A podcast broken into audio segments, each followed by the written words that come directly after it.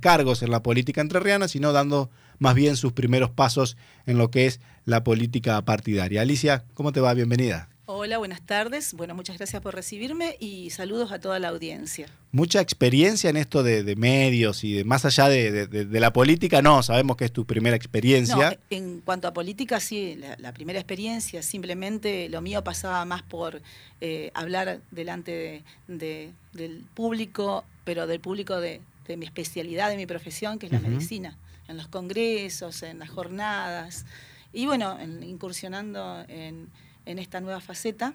Esto es, este, digamos, relativamente reciente, aunque yo tenía también, incursioné en la parte de mujeres radicales, eh, desde el punto de vista de dar charlas, pero por mi profesión, ¿no es cierto? Claro. Mujeres radicales en Nogoyá y bueno, también con el tema de la corriente de Arturo Ilia, este, de la parte de los radicales, y siempre acompañada por un grupo de gente eh, de Nogoyá. O sea, política y cargos políticos es la primera vez. Pero sí alguna vida partidaria por ahí. Y sí, sí, sí, por supuesto. Siempre yo soy afiliada al radicalismo del año 86.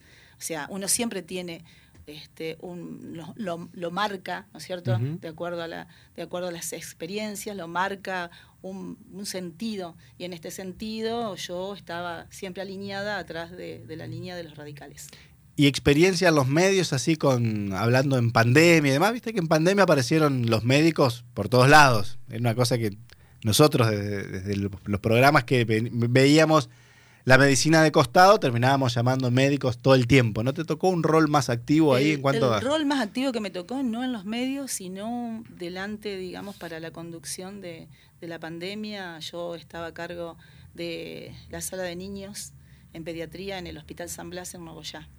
Entonces eh, no teníamos tiempo para ocuparnos de los medios. Estábamos este, en el seguimiento de pacientes y lo que hacíamos era el seguimiento no a través de la parte, digamos, eh, de esta radial ni televisiva, sino a través de, del teléfono celular teníamos a cargo eh, la población que estaba infectada por este virus y lo hacíamos 24 por 24. O sea, los pacientes nos llamaban, los que estaban en domicilio, por supuesto, no los que estaban internados, eh, y era el grupo familiar en realidad. Yo soy pediatra, pero en realidad nos llamaban la, la mamá y nos decían cuál era la conducta a seguir si tenían tal o cual eh, síntoma. Eso fue una experiencia realmente única, no la habíamos tenido en otra oportunidad. Pero bueno, pero eh, lo hacíamos en forma solidaria, ¿no es cierto? Pediatra y terapista, decía yo antes. ¿Ambas especialidades? Sí. Yo hice 28 años de terapia intensiva acá en el Hospital Materno Infantil San Roque. Eh, bueno, después llegó el momento en que me fui, volví a Nogoyá y en Nogoyá seguí en lo que estaba, que yo soy este, pediatra del Hospital San Blas, ahora ya estoy jubilada, simplemente ayudo eh, cuando me llaman. Y también, por supuesto, en el centro de salud, que ya es del área municipal. O sea que sos una voz autorizada para hablar de, de la salud entrerriana así, bueno, no sé si autorizada, pero bueno, la conoces por dentro. necesarios. La conoces por dentro. Estar dentro del sistema, ¿no? ¿Y qué puedes decir al respecto? Porque acá se han dicho muchas cosas. El otro día vino el candidato de, eh, Javier Milei, Sebastián, eh, Sebastián Echevere, y decía la salud Entrerriana es un desastre, esto no puede andar así. Pero con cierto desconocimiento también. Desde el gobierno dicen tenemos un sistema de salud sólido, en pandemia respondió medianamente, medianamente bien o no, estamos en el mejor de los mundos, pero eh, funciona bien la, salud para toda la población. ¿Cómo estamos realmente? Bueno, en realidad el tema pandemia es un tema aparte, porque eso nos atravesó a todos y es una experiencia única que nunca habíamos tenido nosotros este tipo de, de, pandemia, ¿no es cierto? No habíamos tenido una pandemia realmente... Nadie era, tenía experiencia en manejo de pandemia. vamos solamente a ese tema en pandemia, la verdad que para todos fue una experiencia nueva. Por supuesto que faltaron cosas, por supuesto que no estábamos preparados para semejante este, virus que vino y no sabíamos cómo defendernos. Eh, y por supuesto que ahí fue cuando empezamos a ver los déficits en, infraestructura, en déficit, por ejemplo, en, todo lo que sea aparatología, eh, déficit en el traslado, había que ajustar un montón de cosas. Y ahí empezamos a ver de que cómo podíamos organizar el sistema para que sea más eficiente. Por supuesto que en la provincia, yo hablo desde adentro porque por he tenido, he atendido no solamente hospital, sino centro de salud, también he estado en centro de salud en los lugares muy alejados, por ejemplo, atendí en Crucecitas este, Tercera, que es un lugar a 40 kilómetros de la ciudad, eh, que está en un territorio que es un poco de una cercanía rural, de casas, rural, en zona rural. Parajes rurales. Exacto. Bueno, y entonces este, conozco cuál es la problemática, conozco que no estamos en, el mejor momento porque, porque no hay recursos humanos, eh, porque, la, porque nosotros los profesionales eh, por ahí elegimos eh, ir a otro lugar, ya sea por eh, los honorarios, ya sea porque no están dadas las condiciones, la infraestructura, no nos sentimos contenidos o porque realmente en la situación que está el país en la Argentina actualmente preferimos salir, preferimos digo porque yo me yo lo tomo como me involucro, no prefiero yo porque estoy acá, de hecho yo sigo en este lugar, pero mucha gente elige y no ve un futuro, por lo tanto sí lo ve en otra ciudad o lo ve en otra provincia o lo ve en otro país. Entonces hay muchas cosas para, para hacer en, salud. También tenemos muchos hospitales que las infraestructuras no son, eh, no es lo ideal. Es cierto que se ha hecho a raíz del tema de, de, la pandemia, se han hecho muchos centros de salud, se han organizado, eso es verdad, pero falta mucho todavía, falta mucho por hacer. ¿Te imaginás que vas a ser una voz eh, consultada por Rogelio Frigerio para sus políticas de salud y demás? Sí, se, bueno, el equipo de Rogelio tiene equipos trabajando ya desde muchos años atrás y en salud, por supuesto que sí, porque eh, yo tengo eh, treinta y pico de años de experiencia en salud, así que, que eh, soy una persona que conozco la situación, sé la realidad, sé la realidad de la gente, cómo la está pasando, qué es lo que pasa, que todo viene asociado, no solamente la salud, sino los caminos, que son los que nos conectan, que son los que nos llevan, los que nos trasladan cuando los pacientes así lo requieren. Y bueno, y hay un montón de cosas para hacer para que todo esto se articule y sea realmente lo que nos merecemos, la calidad de vida que nos merecemos. Yo siempre digo que cuando uno va a un centro de salud no atiende solamente la salud del paciente, es en forma integral. ¿no es cierto? Uno atiende a toda la familia y además la familia no solo nos cuenta de los problemas de salud, sino de su entorno, cómo vive, la falta de trabajo, la falta de soluciones eh, que tienen que no pueden expandirse, que no ven un futuro, que avisoran solamente el presente y un presente que les cuesta mucho estar. Así que, que bueno, eh, con todo, toda esa es la problemática que encontramos cuando nosotros vamos y visitamos a los distintos, a las distintas familias, a las distintas ciudades, a los distintos pueblos, a las distintas zonas rurales. Nos hablan no solo de salud, sino de trabajo, de inseguridad.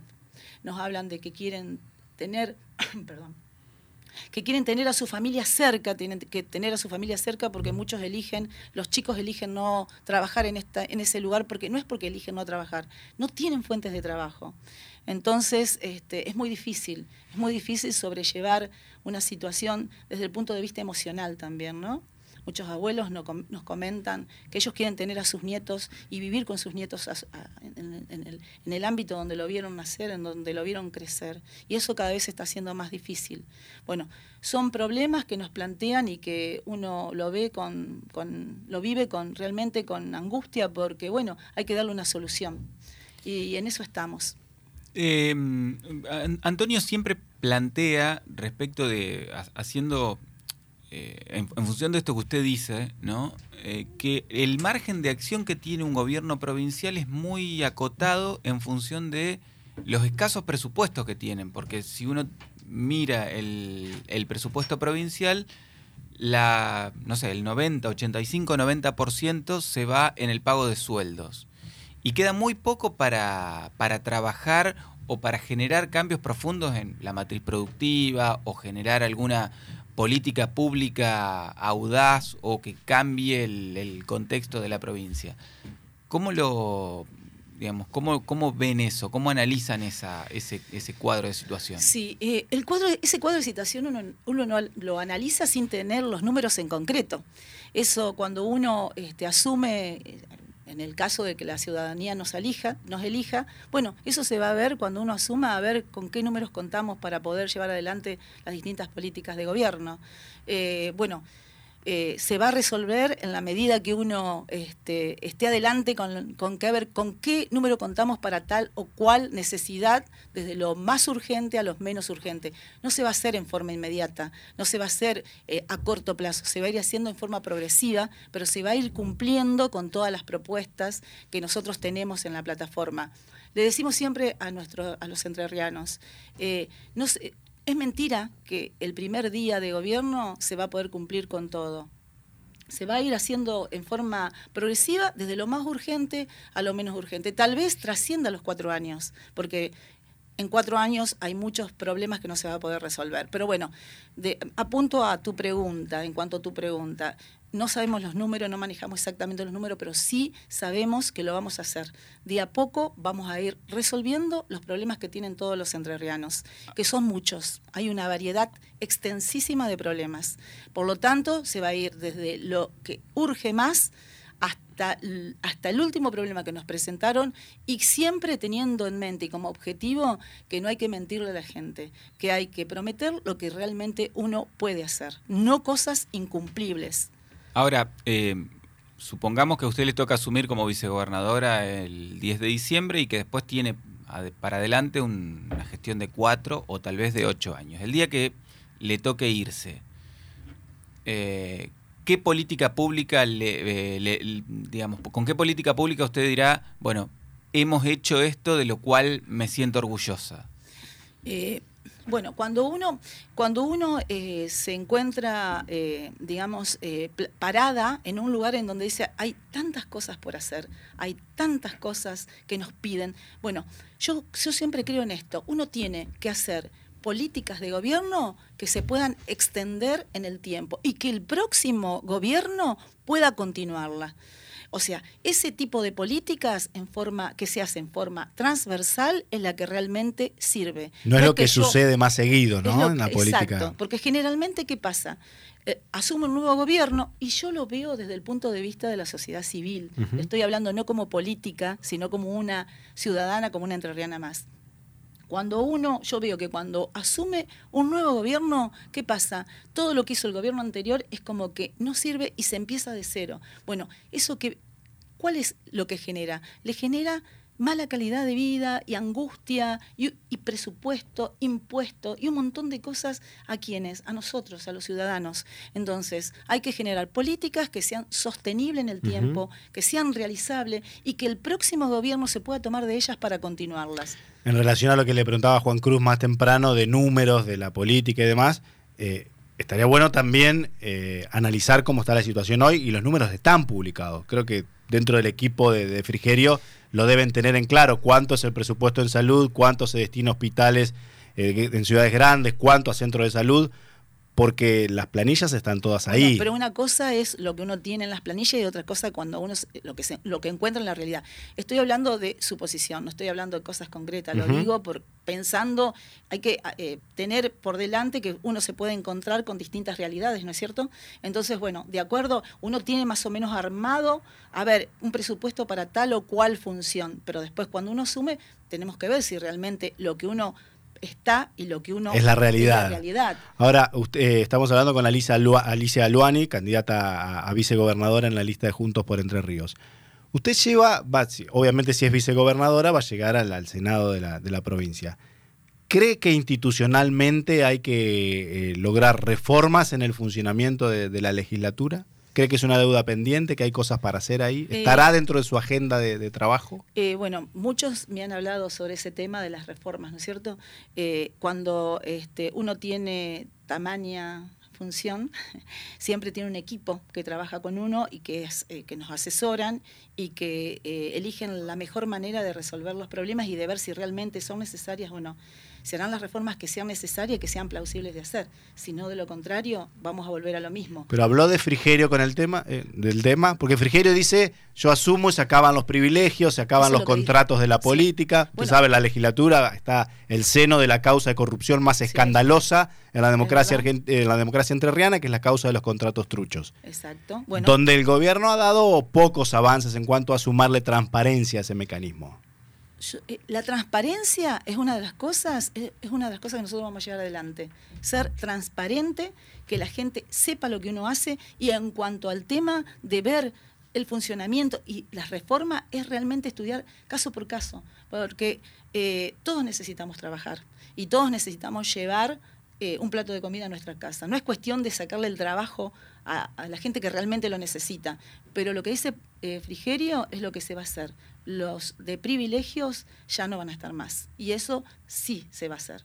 Pero sí se va a analizar aquellas personas que estén en funciones y que realmente necesiten ese trabajo. No se puede hacer, del, o sea, mi punto de vista es estudiar caso por caso no hacerlo en forma... Las generalidades nunca sirven para todos, ¿no? Hay personas que son muy capaces y no tiene nada que ver con partidos políticos, no tienen nada que ver con la bandera política que tenga. Simplemente, si realmente se necesita, si realmente es capaz, porque acá hay que tener en cuenta que los que asumen tienen que ser tener capacidad para, para llevar adelante la función. Sí, eh, de hecho, en el universo de, de contratos laborales que hay en la legislatura, la gran mayoría trabaja y con eficiencia y muy bien, solo que hay una bolsa de, eh, de, gente que no sabemos ni qué hace y lo que falta justamente es transparencia para conocer quiénes son los que trabajan y que nadie tiene por qué esconder que es presta un servicio a la legislatura con fondos públicos. Exactamente. Como pasa en el Congreso de la Nación, en el Senado de la Nación. Es como nos dicen todos los eh, entrerrianos, ¿no? Este, es el dinero que pagan con sus impuestos y todos quieren saber eh, a dónde va ese dinero. Y eso es, o sea, parte de este, del gobierno que se va a hacer, de la transparencia y de que cada entre, entrerriano sepa en qué se usa ese dinero. Así que, que este, es uno de los pilares fundamentales para sostener políticas de gobierno que sean auténticas, que realmente, y volver a, a establecer la confianza en la gente. Ha perdido la confianza. Y eso no debe suceder porque si uno no le tiene confianza a, nuestros, a, quienes nos gobiernan, entonces vamos a entrar siempre en lo mismo. La gente ya no quiere saber más nada, eh, se siente abrumada por los problemas y encima con un gobierno que no le da respuesta. De eso se trata, darle respuesta a los ciudadanos. Algunos mensajes de los oyentes. Saludo le manda Valeria de, o Vale, dicen verdad, no sé si Valeria, calculo que sí, de Colonia Avellaneda. Dice ah. una gran luchadora Alicia, estoy segura que va a ser la próxima gobernadora. Vicegobernadora, perdón. Ah, bien, ya me subieron. No, ya la subí de rango. No, no, no. Fui... Capaz que está pensando en 2020. No, fui, yo, Varela. No, no, a mí me parece que.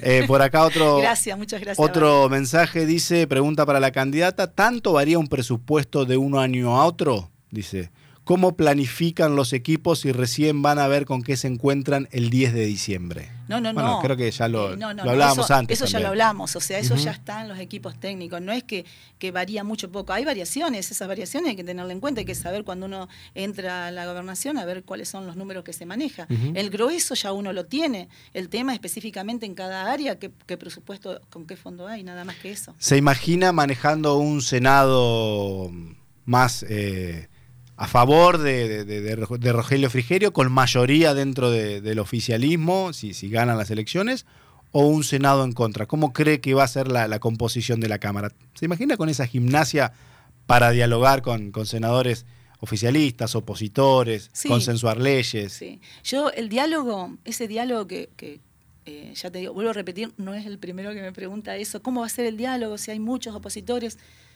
Eh, el diálogo entre pares y entre gente, independientemente del color político, eso es, eh, eso es una práctica que uno lo tiene a diario. Eh, bueno, vuelvo a, hacer la correlación con lo que yo tengo en mi profesión. Nosotros encontramos distintas familias, con que las familias tienen distintas problemáticas, me estoy refiriendo al tema médico, ¿no? Sí. Entonces uno tiene que dialogar con gente que por ahí está enojada, con gente que por ahí no le gusta lo que uno hace. Bueno, lo traslado a esto, obviamente con más responsabilidad, con más, este, uno tiene que ser más criterioso. Miren que tienen algunas mañas los senadores también que se la va a hacer difícil. Sí, bueno, en, nada es fácil en esta vida. Así que el diálogo es el camino fundamental para encontrar una buena respuesta y empatía con quienes van a formar la Cámara. Así que, que me, yo, o sea, avisoro de que si este 22 eh, de octubre nos dan la posibilidad de ser gobierno, eh, yo avisoro que vamos a ser mayoría, pero si fuera el caso contrario, que, que realmente somos gobierno, pero no hay mayoría, también hay que dialogar. A nosotros los, los argentinos nos falta el diálogo. Nos falta, ¿por qué no nos entendemos? Dialogamos poco y suponemos cosas que a veces no se dan. Entonces, el diálogo, dialogar, estar realmente atento, escuchar sus necesidades y bueno, y después este, nos, nos pondremos de acuerdo. ¿Le preocupa el escenario nacional que muestra ahí algunas eh, debilidades en cuanto a la candidatura de, Bullrich en, Juntos por el Cambio? Bueno, yo no lo veo así, debilidad, yo no veo debilidad, yo creo que es este, que Patricia Bullrich es una candidata muy fuerte, que realmente sabe lo, que quiere, eh, que apunta mucho al tema también de calidad de vida de nosotros los ciudadanos. Eh, creo que es una, una candidata a presidente que, que, según mi punto de vista, este, va a poder llevar adelante, va a ser muy, muy este, votada. Y bueno, eh, eh, no me preocupa, en realidad no me preocupa. Y independientemente de quién esté, quién sea presidente, yo siempre digo, el presidente es de todos. Y el presidente tiene que gobernar para todos, no solamente para un color político. Así que tengo fe que que Patricia Bullrich sea la, próxima presidente de, nosotros los argentinos. Usted, eh, doctora Luani, lleva pocos meses en, política, eh, está de recorrida con Rogelio Frigerio, una, lo, ve en, distintos pueblos, ciudades entrerrianas. ¿Qué aprendió en este tiempo? ¿Qué le llamó la atención del mundillo político, de las prácticas, de la cotidianidad, de andar viajando de aquí para allá, que no se imaginaba que era así? Eh, no, me sorprendió mucho, no el, andar con, Rogelio, que la verdad que este, es una buena experiencia. Él y su grupo, su equipo, su grupo de trabajo, que son gente que me hacen sentir como que si yo hace años que estoy con ellos, esa es la realidad. Pero la verdad que me llamó mucho la atención que en el siglo que vivimos, eh, en determinados lugares hay gente que no se anima a hablar, por miedo, por miedo a que sea sancionada, por miedo a que se le quite el trabajo, por miedo a que eh, sea, eh, digamos, discriminada, como ha sucedido, que lo han puesto en distintos lugares por hablar con nosotros o por sacarse una foto. Eso ya no debe suceder más. Eh, la, o sea, somos libres, somos, este, estamos en democracia. Entonces, me llamó mucho la atención, me preocupó y, este, y una de las metas es que esto no debe suceder. Sea el color que sea, tiene que ser atendido, tiene que ser escuchado, tiene que sacarse fotos como cualquiera, ¿no? Ser, usted es desconocida para, el mundo de la política entrerriana. Eh, ser desconocida en este contexto, ¿es una debilidad o una fortaleza? Depende de cómo, del punto de vista que uno lo tome. Yo creo que es un, no es una debilidad, una fortaleza, porque soy este, una persona de, de la sociedad civil y conmigo o la gente, cuando con mi presencia es como tienen empatía. Eh, y yo creo que eh, desde ese punto de vista eh, es más fortaleza que debilidad, porque sienten que no soy política y están muy defraudados de los políticos. Y están de moda los médicos, ¿vio? En Buenos Aires, Fernán Quirós tuvo ahí su, su, 15 minutos de fama. En Santa Fe ganó el doctor Poletti, que se fue del hospital el otro día, dijo, acá llegó el doctor y lo barrió a, todos los, candidatos en, en Juntos también. Hay como ahí un una salida de la pandemia donde empezamos a mirar con, más interés a los doctores. Bueno, capaz que nos visibilizó más y se sintieron que nosotros somos una, o sea, cualquier profesional es parte integrante de esta sociedad y tal vez eso fue la visibilización de, la pandemia y, todos los, miedos, que nosotros también los médicos tuvimos miedo en la pandemia, como cualquiera tuvimos mucho miedo de, miedo de que enfermemos, no, no, no para nosotros, sino que enfermemos a nuestras familias, y creo que eso nos hizo más fuertes, nos hizo más visibles, la gente realmente este, nos, nos dio eh, sus, aplausos, sus, y a nosotros nos hacían falta mucho más cosas. O sea, no de los aplausos de la gente que nos reconfortó el alma, nos hacían falta equipo de protección personal, nos hacía falta alcohol, nos hacían falta guantes, y por eso me involucré en, esto, porque yo creo que uno tiene que involucrarse para cambiar la realidad. Y este, mucho podemos esperar de gente que cambia las leyes, que hacen, pero a veces eh, no, no son favorables a los ciudadanos. Entonces fue una manera de, de dar vuelta a la página. Seguramente ya lo contó. ¿Cómo fue que Frigerio la, le, propuso ser candidata y, cuánto se sorprendió con eso? Mucho. Yo era precandidata a intendente, elegida, eh, o sea, como estaba con el grupo de mujeres eh, radicales, este, bueno, ya me habían, eh, me habían propuesto ser precandidata a intendente de Novoya, de la ciudad donde yo vivo bueno, asumí ese, desafío, la verdad que lo pensé porque es un ámbito en el cual yo no me manejo, pero bueno, dije, bueno, si hay que cambiar la realidad, miremosla del lado de adentro, vamos a ver qué podemos hacer. Eh, empecé a caminar las calles de mi ciudad, a recorrer los barrios, a también hacer lo mismo, a recoger las inquietudes, a hacer mi propuesta para, para la futura intendencia, eh, para, para ser futura intendente. Y bueno, unas semanas antes de que se largara la, campaña, se oficializara la campaña de Rogelio eh, Frigerio, este, llegaron este, unos allegados a él a preguntarme cómo iba la campaña y todo lo demás. Y bueno, me, me dijeron que eh, podía estar dentro de las posibles precandidatas a vicegobernadora.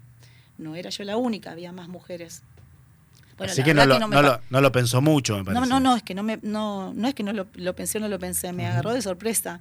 Este, bueno, yo le dije que, yo le dije, nada, simplemente le dije, bueno, vamos a seguir trabajando como precandidata a intendente, porque no, no, la verdad que no, no lo conocía, solo lo conocí en campaña dos o tres veces. Y yo seguí con mi propuesta de precandidata a intendente, seguí con mi equipo, seguí este, eh, para oficializar la lista y todo lo demás, y, pero después vino personalmente Rogelio y dijo, bueno, ya que este, querés cuidar la salud de, tu ciudad, ¿qué tal si cuidamos la salud y todos los aspectos de la vida de una familia de todos los entrerrianos? Y no es que no lo pensé mucho, es mucha responsabilidad, ¿no es cierto? Entonces es un desafío muy grande. Y como mm, siempre digo yo, siempre haciendo un paralelismo con el tema de salud, eh, lo máximo que me tocó vivir es decidir qué hacer con un paciente que viene en una ambulancia y decidir cuál es la acción a tomar para que ese paciente no tenga una que ese paciente no se nos vaya, ¿no es cierto? Bueno, entonces eso es lo máximo. Después de ahí para abajo no le tengo temor a nada. Manejó terapias intensivas, se tiene fe para manejar el Senado de la provincia. Sí, por supuesto. Aparte, eh, todos tenemos una primera vez. todos tenemos una primera vez y yo creo que hay que darle lugar a, la gente que, realmente no ha incursionado en política y que se anima. Y he visto en muchas ciudades, he visto que hay, y en muchos pueblos, que hay gente que por primera vez eh, se anima a un cargo este, público, político, digamos, porque cargos públicos hay en otras áreas. Y eso lo veo muy bien, porque este, hay que involucrarse. No, no tiene que estar uno siempre este, quejándose, siempre del lado de la queja. Llegó el momento de tomar decisiones. Entonces, para tomar decisiones, uno tiene que involucrarse. Esta es la mejor manera. Doctora Alicia Aluani, gracias por esta visita a la radio. Por favor, gracias a ustedes. Era la doctora Alicia Aluani, candidata a vicegobernadora por Juntos por Entre Ríos. Ojman y Jung, abogados